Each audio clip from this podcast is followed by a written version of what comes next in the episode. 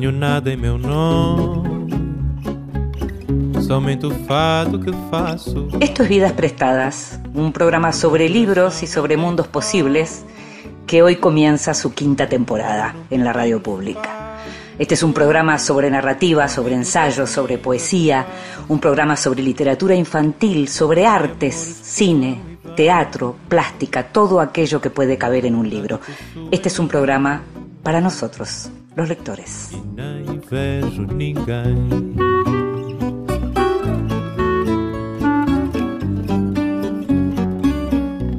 Y a nosotros, los lectores, a los que nos gusta leer en papel, en electrónica, en soporte electrónico, en como sea, a veces nos gusta leer a solas, pero también nos gusta, en lo personal mucho, que nos lean en voz alta. Esta vez le pedimos a la poeta, periodista y narradora Agustina Paz Frontera que lo hiciera. En voz alta. Cuentos breves, poesía, lecturas para compartir. Era más que una barrera lingüística. Los dos hablábamos como un libro y nos entendíamos, al menos eso es lo que yo pensaba. Pero era solo tú quien de veras tenía don de palabra. A veces ponías tus palabras en mi boca para acto seguido quitármelas. Nunca te mordías la lengua, nunca hacías que algo fuera más fácil de digerir, y las palabras que salían de tu boca para describirme rara vez eran elogiosas. Dejaban un regusto amargo. En cuanto a las mías, las torcías y las desfigurabas hasta dejarme a la altura de ellas una inútil para todo o para decir nada. Dejé de contestar y así es como te gustaba. Me dijiste que preferías que tus novias fueran calladas, te empollabas pequeños anuncios, aumente sus facultades lingüísticas. El problema era que tú mismo desconocías tus propias facultades. La comunicación se pasó de moda hacia la misma época en que dejamos de hablarnos. Empezó, como casi todo, a modo de tendencia. Las primeras mujeres en adaptarse, buscando como de costumbre algo retro, descubrieron a sus abuelas, a sus tías, silenciosas mujeres con rebecas que nunca salían de su casa. ¿Quién sabe si esas mujeres eran de verdad tan calladas? Ya fuera por una malinterpretación del pasado, ya por un desentierro genuino, el caso es que se adoptó el silencio de aquellas mujeres. Al principio las reuniones, quiero decir las fiestas, ese tipo de cosas, se volvieron más tranquilas. Al perder su razón de ser, fueron menguando y al correr del tiempo dejaron de existir en favor de otras actividades, como quedarse en casa o esperar en los recibidores junto a la consola del teléfono llamadas que nunca llegaban. Apenas si notamos cómo el silencio empezó a causar furor, pero si tuviera que rastrear el origen de ese hábito diría que lo primero en desvanecerse fueron los nombres.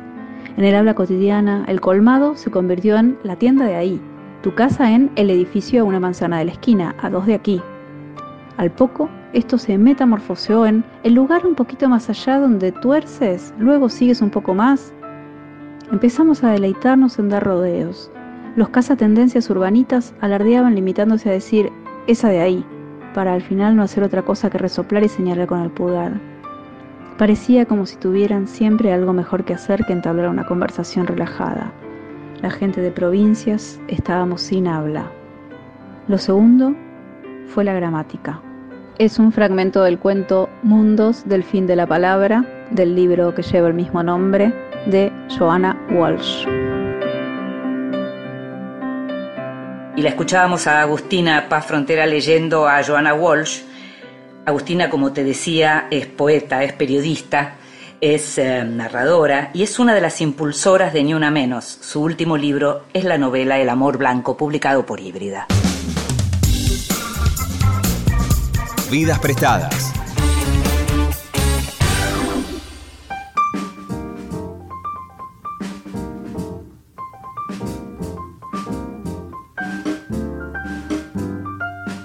Julián López nació en Buenos Aires en el año 1965.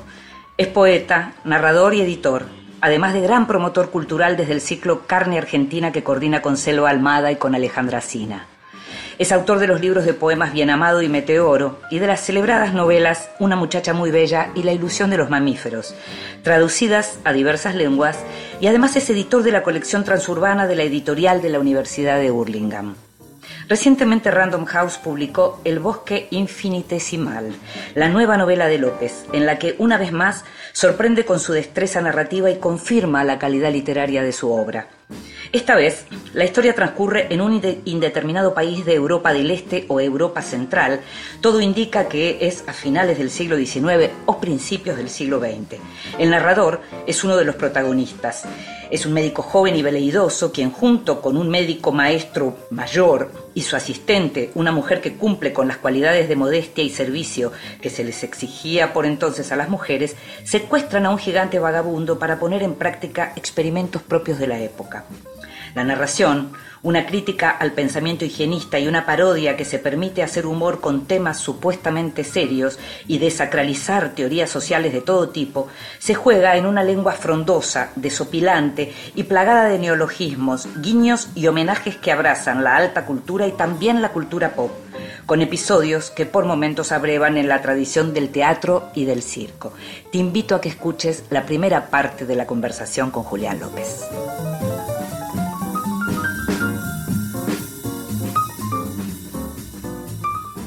Y es hermoso empezar una temporada de vidas prestadas una vez más con, Julián López como, como entrevistado, como visita amiga, y en este caso a partir de esta novela de la que te hablaba recién, del bosque infinitesimal, infinitesimal, difícil ya para pronunciar la palabra, montones de palabras en esta novela son difíciles de pronunciar, y lo primero que, que quiero preguntarte, Julián, es por el origen de esta historia, de una historia tan diferente además a, tus otras novelas, a tus otros relatos.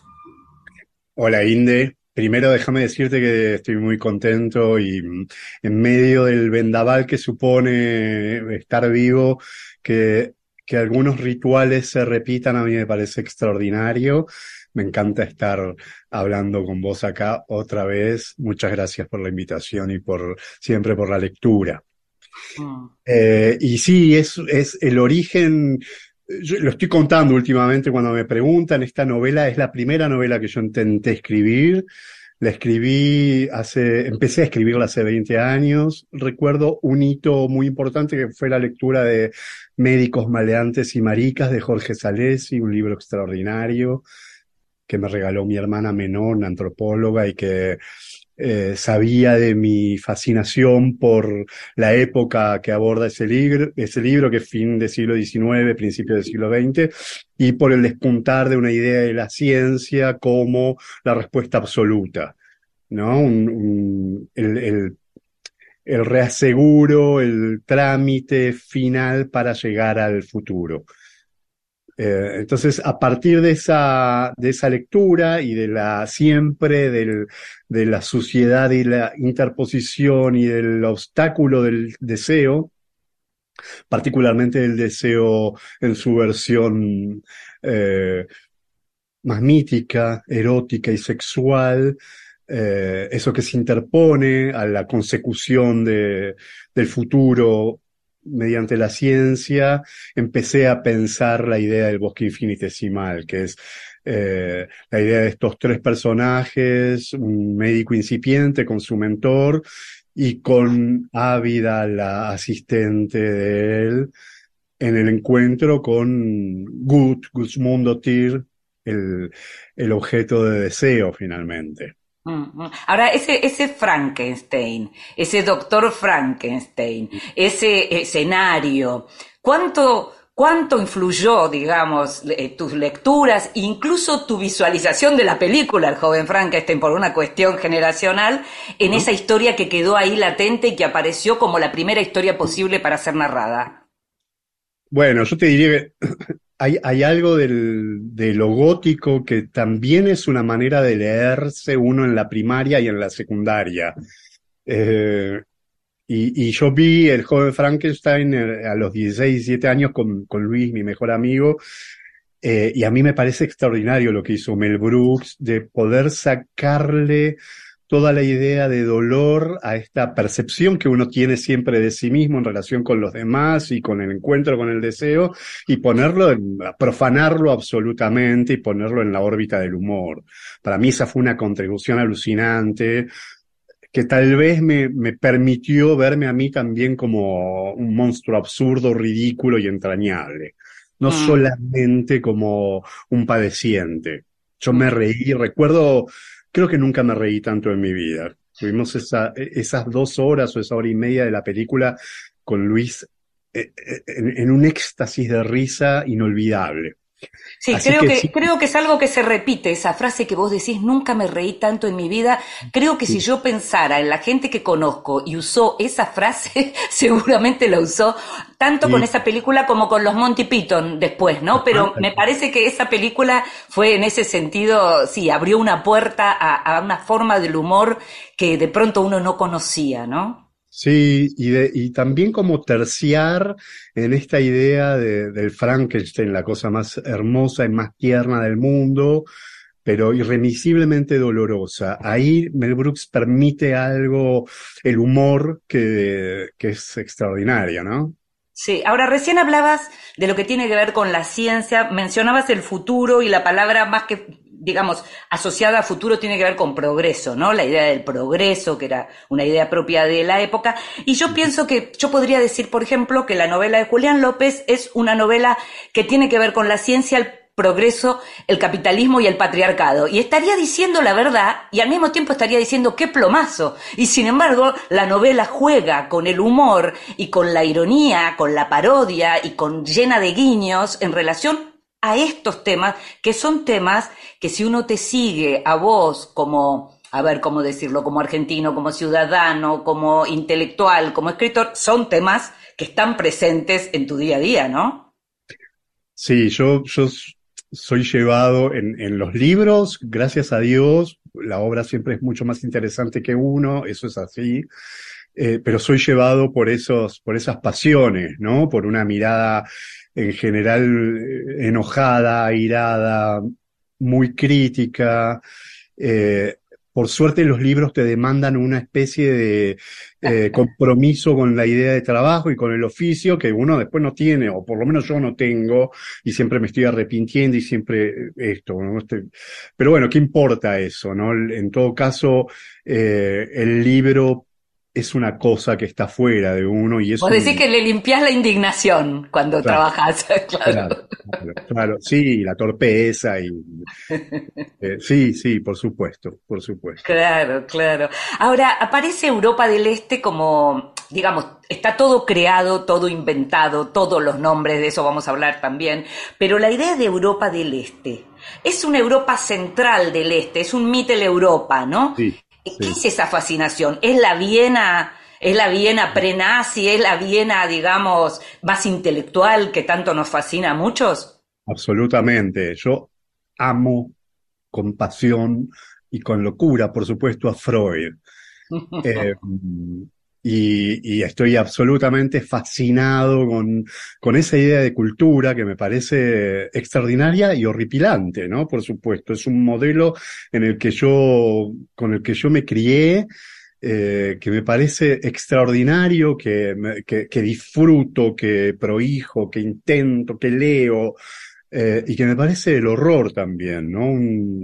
digo, todo lo, todo lo malo de todo lo que nombraste, del progresismo, del capitalismo, bueno, es, tiene ese mismo origen. Nunca militaría en contra del progresismo y además porque no podría, porque soy eso, mm. eh, pero, pero tampoco puedo dejar de mirarlo con horror. Mm. Eh, yo leí hace, hace un tiempo, hace unos años, la biografía de Rudinesco, de, de Freud, y es uno de los libros de aventuras más alucinantes que recuerdo. Me, enamoré de Marie Bonaparte y quiero que sea mi novia. Esa escena donde ella pone el cuerpo en la entrada de la casa de Freud cuando llegan los, los milicos nazis. No, bueno, sí, estoy completamente tomado por eso y, yo vengo de ahí, o mis hijos se conocieron en el consultorio Raskowski, o sea, para bien y para mal, eh, yo escribo todo el tiempo sobre eso.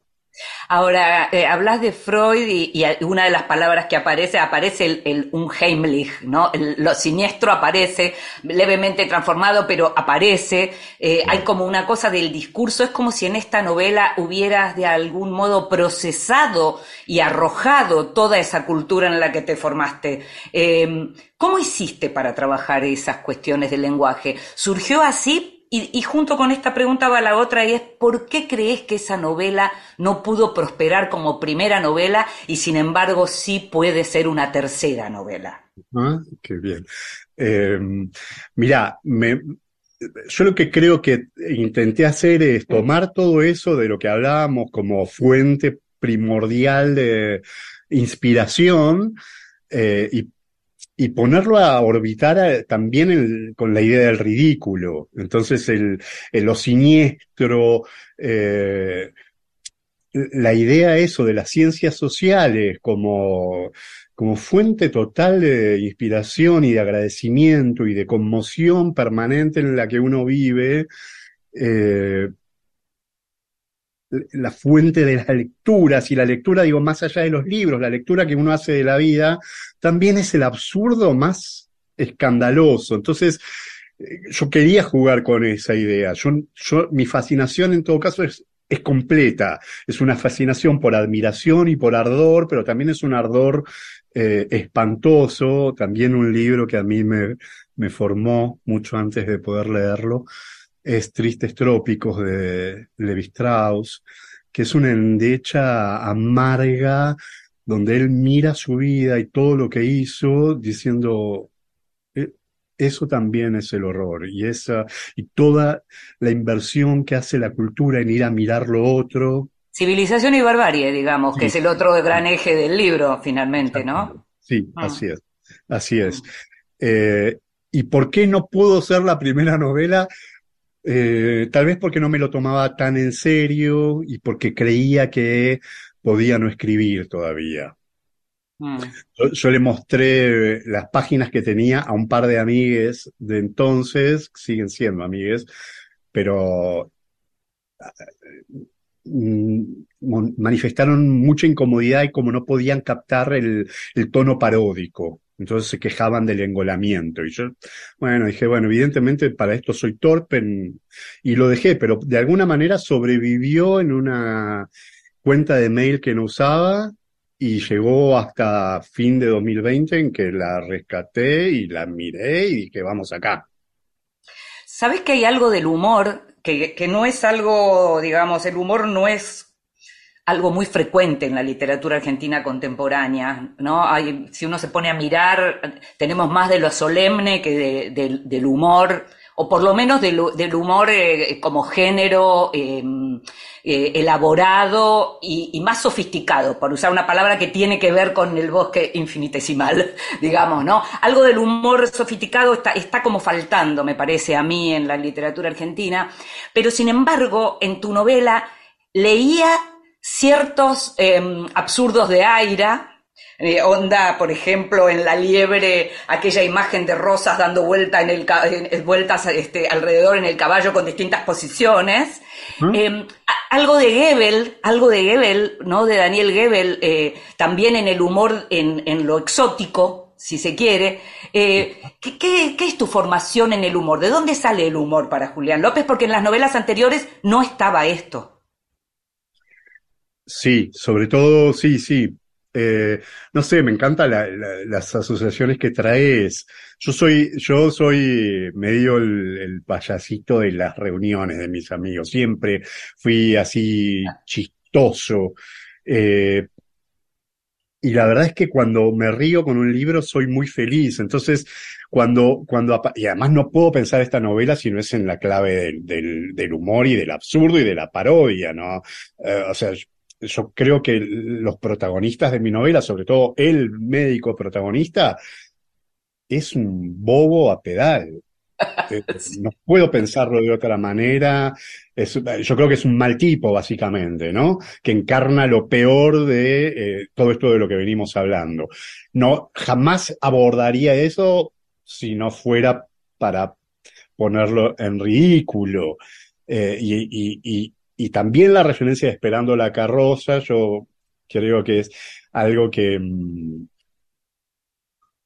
de lo que yo no me pude sustraer en esta escritura, esta idea de la escena cuando China Zorrilla, y de hecho yo también incluso me la agarro con China Zorrilla en un momento, eh, cuando ella dice, ¿qué somos? ¿Nosotros somos negros? ¿Somos judíos? Este, y, hay una escena, a propósito de China Zorrilla, una vez la, la escuché contando un encuentro con, con alguien, con un pobre, con alguien humilde, y ella le, le, le, decía, mire el atardecer. Y yo lo, se lo afané, medio, pobre. Y eso que lo adoro, así una zorrilla. Digo, no, en ese sentido yo también, yo me siento, soy esa clase, o sea, soy hablado también por esas cosas. Es una maravilla, claro, la, toda la idea del grotesco. Julián, te invito a que escuchemos música, una música vinculada, por supuesto, a tu novela, y seguimos hablando sobre el bosque infinitesimal enseguidita.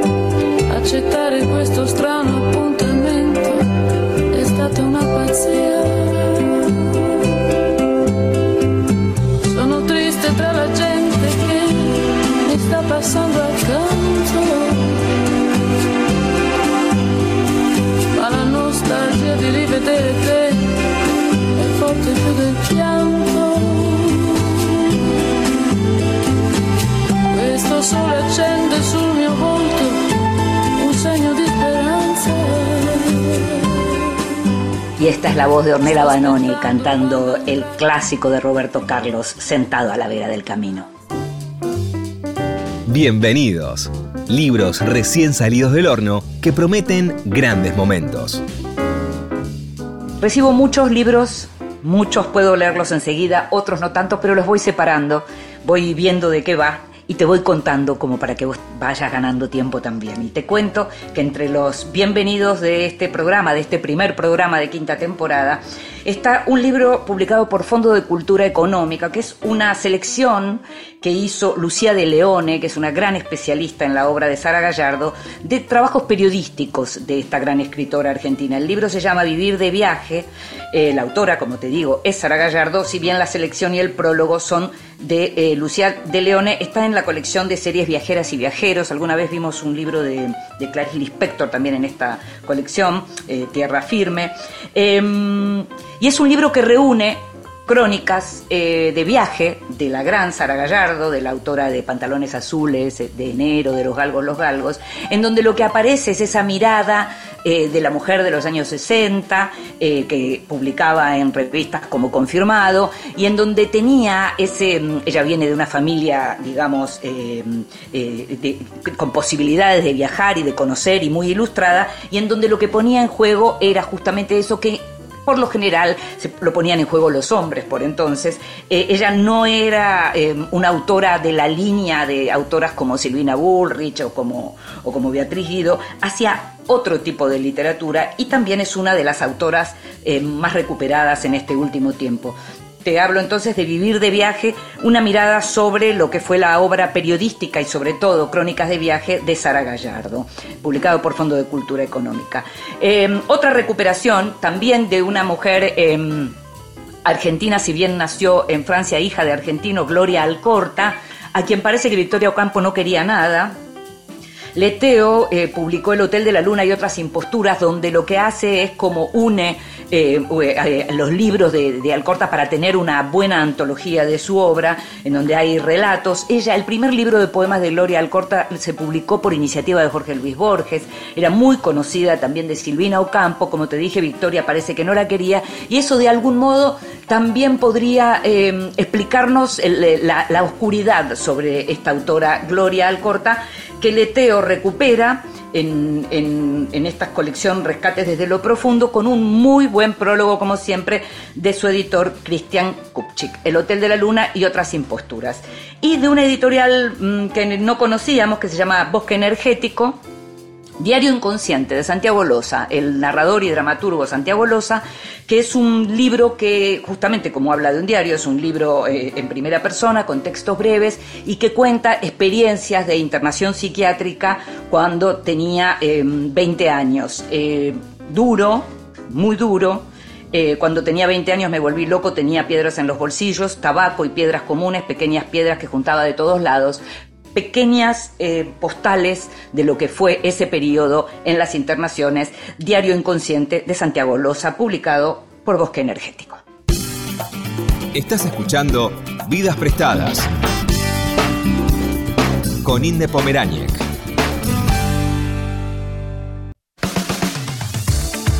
Continuamos en Vidas Prestadas. Y seguimos en Vidas Prestadas, este programa sobre libros y sobre mundos posibles, y estamos conversando con Julián López una vez más, esta vez a propósito de su nueva novela, El bosque infinitesimal. Eh, y pensaba, Julián, en relación a, a, la mirada sobre la cuestión de los géneros que aparece, ¿no? Tan exacerbada, sobre los hombres que somos hombres y las mujeres que tienen que estar para servirnos, y ese rostro que aparece permanentemente para el protagonista, de su amigo, ese rostro de un amigo varón, pero que por momentos para él se transforma en mujer. Y hay como una abundancia en la desacralización del tema de los géneros, por cuestiones que además no quiero spoilear también, ¿no? Me gustaría que me cuentes un poco cómo, cómo aparece este tema de también burlarse y desacralizar la cuestión de los géneros. Bueno, qué sé yo, también ahí hay como una mirada muy sorprendida sobre el mundo que me toca ver y que me tocó siempre. Yo, yo tengo una hermana mayor y una hermana menor y, eh, y, una mamá que marcó mi vida de una manera muy determinante. Estuve siempre en contacto con, con qué era ser una mujer porque yo veía a mi mamá y a mis hermanas y por suerte tuve un viejo que era un tipo absolutamente amoroso. Mm. Entonces la verdad que tuve la suerte de ver eh, amoroso y un loco como soy yo, ¿no? O sea, no, no, no sin, sin, idealizar a nadie. Eh, pero en mi casa no circulaban discursos eh, machistas. Claro. Eh, más que en otro, o sea, en relación a, a, las casas de mis amigos, en realidad mi casa era una casa en ese sentido más mitteleuropea, si querés. Sí. Bueno, no sé lo que estoy diciendo, eso me parece que hay que tacharlo. No sé, no circulaba, circulaba un discurso amoroso, por supuesto hablado por todos los ñasmas de los que somos hablados quienes vivimos en la clase media urbana, entonces yo también, y además yo me reconozco como, bueno, como un varón, eh, con, con, todo eso, pero siempre hubo una mirada, a mí, mi, mi, madre nos leía poesía, digo, hubo siempre eh, la posibilidad de mirar el lado vulnerable con, eh, con especial atención. Hmm. y además, bueno, porque me tocó crecer en, en, una situación de mucha de mucho dolor que fue la muerte temprana de mi madre y ver a mis hermanas muy en eso eh, y ver a mi viejo laburando para y además, y además mira eh, cuando pasa una cosa así en una familia los adultos circundantes en general enloquecen. Ah. Entonces lo que hacen es retirarse porque no lo toleran y empezar a tomar decisiones brutales. A mi viejo le decían, sus hermanos le decían, bueno, ahora nos llevamos a vos, yo me llevo a Julián y las chicas se van con otro. Como, Como que él no los podía criar, digamos. Exactamente, exactamente. Ah. Yo lo vi a mi viejo resistir cosas muy brutales, ah. movidas por la angustia y por el amor, ah. eh, pero lo vi defenderse de cosas eh, eso, brutales. Entonces. ¿Cuántos nada, años tenían ustedes, Julián? ¿Cuántos años tenían cuando murió tu mamá? Mi hermana menor tenía 8, yo tenía 10. Ah, y, muy chicos. Sí, claro. sí, sí, fue un horror, la verdad que fue un muy horror. dramático. Y, sí, muy, muy horrible, muy horrible. Eh, y eso definió nuestra vida y, y, sigue definiéndola, te diría. Uh -huh. Y yo escribo, eh, escribo ahí, escribo uh -huh. ahí, desde ahí. Uh Ávida, sí. Mm, sí, no, sí, no, sí. bueno, eso. Escribo eso. Escribo mm. todo eso que nos tocó vivir. Mm. Ávida aparece como, como, como símbolo, emblema de lo femenino y de lo femenino para la mirada de este narrador en primera persona tan ridículo y, y mal tipo, decís vos. Eh, sobre todo ridículo. Hay mucho de teatro en la novela también, mucho, mucho de teatro y hasta de circo por momentos. Eh, y en eso de mucho de teatro, el personaje de Ávida aparece claramente como muy paródico del modelo de lo que una mujer debe ser, ¿no? Eh, le pusiste especial atención a que eso quedara brutalmente paródico, ¿no? Sí, sí, sí, me, sí, con, sí mí- yo me reía mucho cuando el tipo siempre se acerca a ella de una manera, eh, con una, en, en el mejor de los, casos, con una condescendencia atroz, ¿no? Como Sí, sí. le habla, eso ya es como medio un milagro para Sí, sí, ella. le, claro, le dirige la palabra. Claro. Este, y ella es eh, eso. Bueno, el, el tipo lo dice. En un momento le dice, Ávida se acerca como se acercan las mujeres para complacer a sus maridos y a sus padres, ¿no? No, no, no se concibe la idea de lo femenino más que como eh, una costilla de Adán. Sí, sí, subordinación absoluta. La paridad no existe eh, ni, en- No, ni soñado no. en, en- en absoluto. Hablábamos de los guiños, mencionaba recién a China Zorrilla, el momen- hay un momento en donde aparece el purcuá, purcuá de Esperando la Carroza, que es así desopilante para los que vimos Esperando la Carroza. Para la- las generaciones más cercanas a vos, hay mucho de eso, hay, me, me los anoté, eh, hay, hay esta vi- la- letras de virus.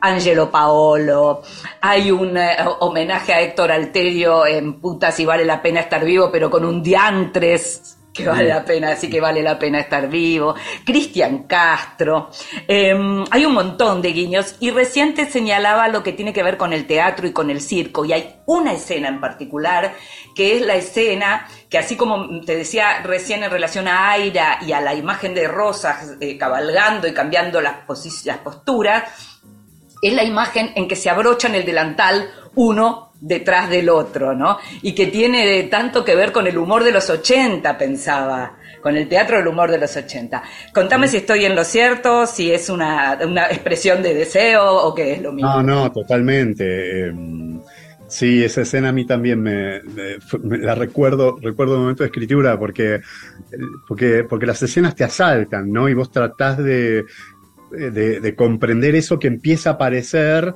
es un laburo con el tiempo, es, es, es bien interesante.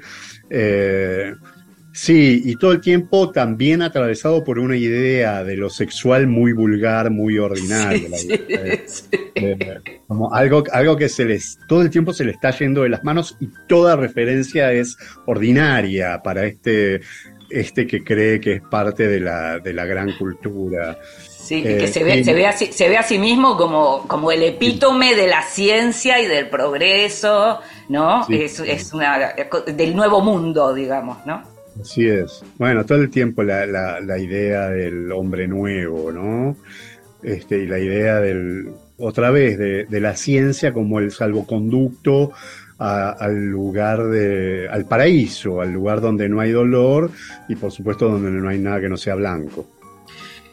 Pasamos, eh, eh, la, la novela arranca con el azul, hablábamos de Cristian Castro recién, pero la novela arranca con el azul y termina con el blanco, pero algo que, mm, que de lo que no hablamos hasta ahora o, lo mencionamos, tiene que ver con la creación del lenguaje, con la creación de los nombres, de los personajes, de las ciudades, de los ríos, de los montes y de nuestro Frankenstein, eh, que tiene varios nombres, además, cuyo nombre principal es casi de policial islandés, ¿no? Guðmundur, pero que también es Sindri, que, también, que juega incluso con el presente del Siri, que es Conrad, en donde aparece de las tinieblas en algún momento también, y que es Gut. Contame un poco, recién decías las escenas me asaltan, y los nombres, los nombres o las palabras, ¿te asaltan? ¿Las producís? ¿Las trabajás mucho? ¿Cómo es? En- en- básicamente a mí todo me asalta. Primero eso. Y después, eh, todos los nombres de la novela son, forman parte de una constelación también referencial. Me encanta lo que decís de Sindri y Siri. Yo no lo había pensado, porque además Sindri Guzmundo es un nombre verdadero, es el nombre del hijo de Bjork. Ah, no, no, claro, yo no, mira vos, no lo busqué, porque busqué montones de cosas y no busqué eso, qué increíble, Bueno, es ¿no? imposible, yo no, yo no podría con eso, y además, bueno, la novela también juega con el secreto, con la idea de, si no conoces muy directamente la referencia, que igual funcione eh, como, un, como un estallador de algún tipo de sentidos. Pero yo, yo fui un enloquecido de Bjork. Yo durante un año, creo que el 99, lo único que escuché fue Bjork. Fue, fui alucinado. Estaba muy al tanto de todo y seguía mucho. Y cuando, cuando me enteré de que el nombre del hijo era Sindri Guzmundo, tío, yo dije, eso es un libro. Ahí no hay. Eso es un libro. Eso, ahí tengo. eh, bueno, eso. Ahí hay un libro. Entonces está Sindri Guzmundo, Tir Blavatsky, que es esta, esta rusa que creó la teosofía, eh, y, y después, bueno, el puente von Bernick y... Bueno, Sí, el puente von Berneck. lo- todo tiene, salvo, salvo el nombre completamente inventados, como los nombres de las ciudades y los nombres del río también. Sí, y, sí, sí, Y de las comidas, nombres- hay comi- y las comidas y bebidas, ¿no? Sí, sí. Sí, todo eso corresponde a una invención para ese universo eh, de este. Pero todo, pero en general los apellidos son referencias eh, a, a psicoanalistas granados, sobre todo argentinos, pero también no, y argentinas, y, a, y a gente de las ciencias sociales, de la antropología. Eh, otra vez, como yo, yo, yo digo que es una bomba pop que viene a profanar todo, entonces trae nombres de lo, de lo culto, de lo exquisito y los Sí. pone a orbitar en un mundo muy podrido. Sí, y, y aparecen en el medio las citas como más populares y de canciones muy populares y entre las grandes referencias aparece la murciélaga que es como la como si fuera la puerta a la explosión de los deseos, ¿no? Eh, la, la murciélaga Ornella que por otra parte eh, está vinculada con frases que son frases de canciones, ¿no? Por las que es famosa Ornella Banoni, por ejemplo. Así es, yo soy un, yo soy un hijo de esa música y, y, y cre- me, me siento muy dichoso de haber crecido al amparo de, de Mina, de Ornella Banoni, de, de nuestro común amado, ahora me sale Vasco Rossi, pero no, no me acuerdo el nombre, por supuesto, eh, un, cantante italiano, bueno, Vasco Rossi también, pero, en fin, de, de- Pino Daniel, a mí me gusta, Pino yo soy fan de Pino está. Daniel, ni hablar, Pino, Pino Daniele, ¿no? ni hablar.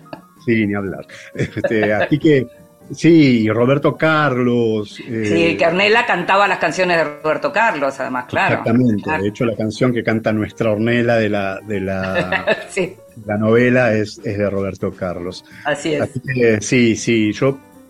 mi- mis referencias tienen que ver con mucho con, la- con el pop muy industrial de los 60, 70, incluso de los 50, Mm. 70. Te, te voy a, te voy a- me, quedaría horas hablando porque además tantas referencias me llevan a más cosas eh, que, que por otra parte me encantan porque también celebro mucho eh, la época en la que a mí me tocó formarme, que es bastante similar a la tuya. Eh, pero te hago la última, la última pregunta eh, y tiene que ver con una frase que aparece y es, eh, el mundo necesita ser curado. ¿El mundo necesita ser curado, Julián López? No, no, no, no, desde al contrario te diría, no sé, no sé, porque la verdad eh, pasa esto, ¿no? Que el- lo- los escritores y las escritoras a veces somos consultados por cosas, viste, tan extrañas. No lo digo por esto, porque esto es lo que dice mi personaje, pero esa es una idea de la cultura, que el mundo está mal y que necesita ser curado. No, no, ojalá el mundo pudiera ser solamente vivido con honestidad, con inocencia y con amor por la experiencia. No, no, la idea de la cura eh, es una idea súper interesante, eh, pero es una idea loca completamente. Mm. Gracias, Julián. Gracias, Inde, Un placer, ¿eh? realmente. Se tu fossi qui, adesso io saprei cosa fare. Se tu fossi qui, non mi nasconderei davanti agli occhi tuoi. Ti direi quello che non ti ho detto mai. Sceglierei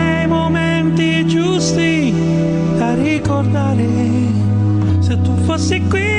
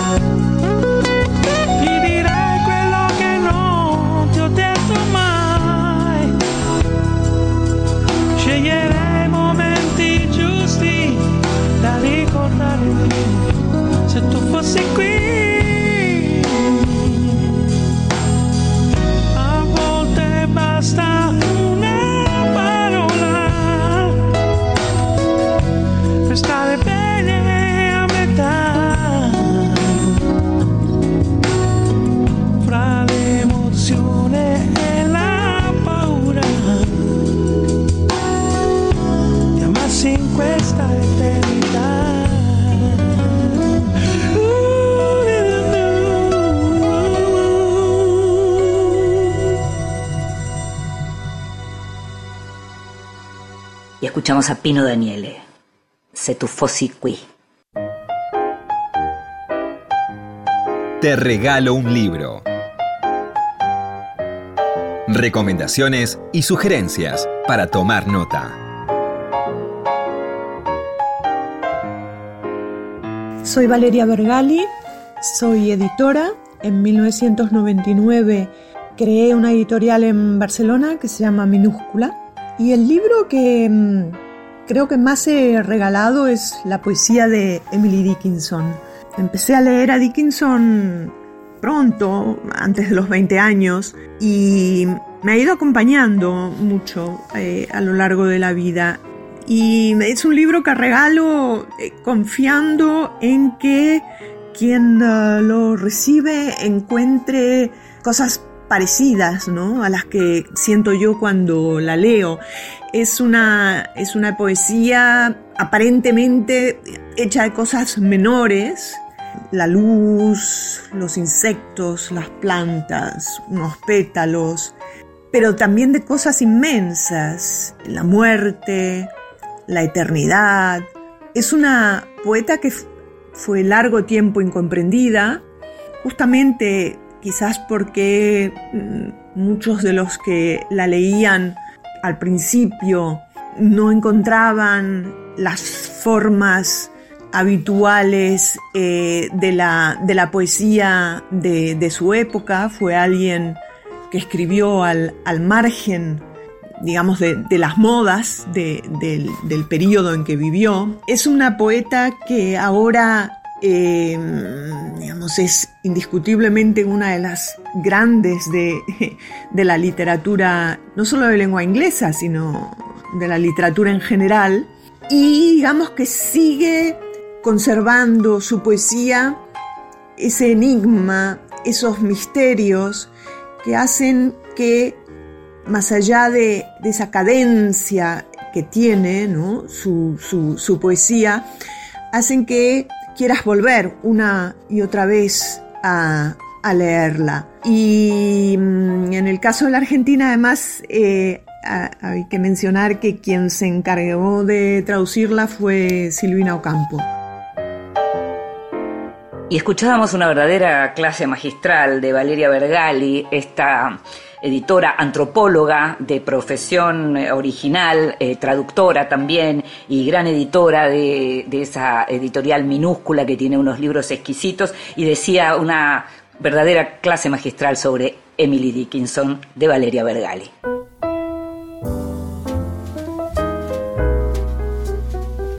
Libros que sí. Títulos nuevos y no tan nuevos que son imperdibles. Delphine de Vigan es una escritora francesa que en la Argentina se lee mucho, no solo en la Argentina, digo en la Argentina porque es donde vivo y porque sé que se lee mucho, sus libros son publicados por Anagrama y desde Nada se opone a la noche, eh, que fue la primera novela, digamos, de ella que tuvo realmente éxito acá, em, cada vez que aparece un libro, y aparecen bastante seguido, para lo bueno y para lo malo, em, esos libros se leen, se leen mucho, como está ocurriendo en este momento con Los Reyes de la Casa, una novela que se lee muy bien, como suele leerse la literatura de Delfín de Vigan, y que en este caso em, se ocupa del tema de las redes sociales y de la infancia, con los peligros que esto entraña. Ella ya había tratado el tema de algún modo, pero más lateral, en una novela anterior que se llamaba Las Lealtades, que era una novela, tal vez te acuerdes, eh, de la que hablamos también, que tenía en el centro la cuestión de la educación, y había un chico alcohólico eh, mm, que era como protagonista de la historia. En este caso, en Los Reyes de la Casa, lo que hay es una mujer que se quedó frustrada por haber estado en un reality en el que le fue mal. El tema de los realities y la televisión y la popularidad y la fama son como centrales para ella. Tiene dos niños, se casó muy bien, tiene dos niños y convierte, es como una especie de futuro distópico, pero que ya llegó, y lo que hace es convierte a sus chicos en verdaderos eh, eh, protagonistas de, realities a través de las redes sociales, hasta que un día una de las nenas, o sea, su nena, su hijita desaparece. A partir de ahí, su vida se, eh, se junta con la de una mujer policía la mamá de los chicos se llama Melanie, la mujer policía se llama Clara, la novela está centrada en estos dos personajes que tienen más o menos la misma edad y que vivieron vidas como muy diferentes. Y es una novela que como te digo se mete con un tema muy central que es hasta qué punto somos dueños nosotros de las imágenes y de los movimientos y de la conducta de nuestros hijos para mostrarla en, las redes sociales y para compartir, con ese verbo que usamos tanto últimamente, para compartir todo lo que tiene que ver con ellos y hacer dinero con ellos, porque lo que hace Melanie es, como te digo, especies de programas de televisión a partir de las redes. La novela se llama Los Reyes de la Casa, publicada por Anagrama, la autora del fin de Vigan, y se lee realmente muy bien. Y una novela que no tiene nada que ver con esta novela de Delfín de Vigan, salvo que su autor también era francés, em, no es una novela, es un libro que se llama Autobiografía de mi padre y se lee como una novela. Pierre Paget eh, eh, es el nombre del autor, la novela la publicó Periférica, y es un libro y un autor siempre muy recomendado eh, por Emmanuel Carrer, porque hacía literatura, lo que llamamos hoy literatura del yo antes de que la llamáramos así, una especie de anierno masculino. En este caso cuenta la historia de su padre, un judío ruso que abandona a comienzo del siglo XX, abandona su pueblo, termina en Francia, se convierte en médico. Eh, eh, estomatólogo, eh, termina practicando la, la odontología, es un, hombre muy sufrido. Em, lo que hace el libro se llama Autobiografía de mi padre porque está escrito en primera persona y es esa cuestión original eh, muy parecido a lo de Gertrude Stein con Autobiografía de Alice Betoclas. O sea, es un recurso narrativo fabuloso si está en buenas manos y en este caso la autobiografía de mi padre está en muy buenas manos.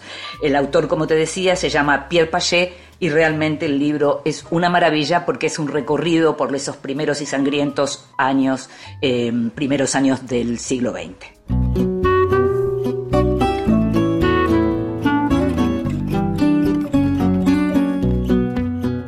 Llegamos al final de este primer Vidas Prestadas del 2023. Sabes que vas a poder escucharnos cada vez que quieras en la página de la radio o en tu plataforma de podcast favorita. En la producción estuvo consiguiendo todo y mucho más, como siempre, Gustavo Kogan. Me llamo Inde Pomeraniec. Nos estamos escuchando. Chao. Mora num pequeno espaço. Vivo da vida que passa, de amores que vão e vêm nada possuem meu nome e nem vejo ninguém.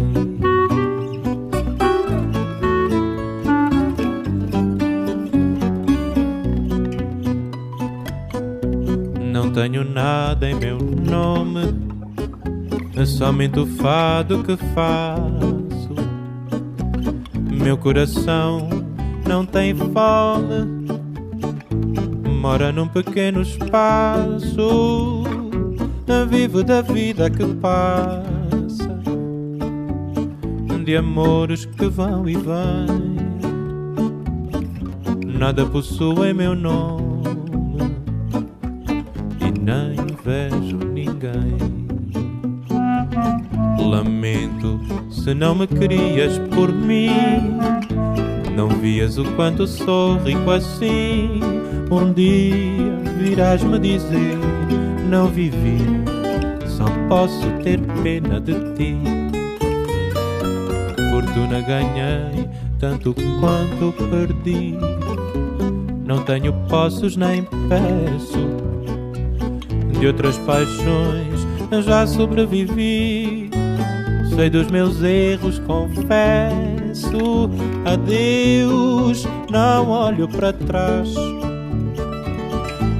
o tempo todo consome, perde-se o ouro, o amor se desfaz.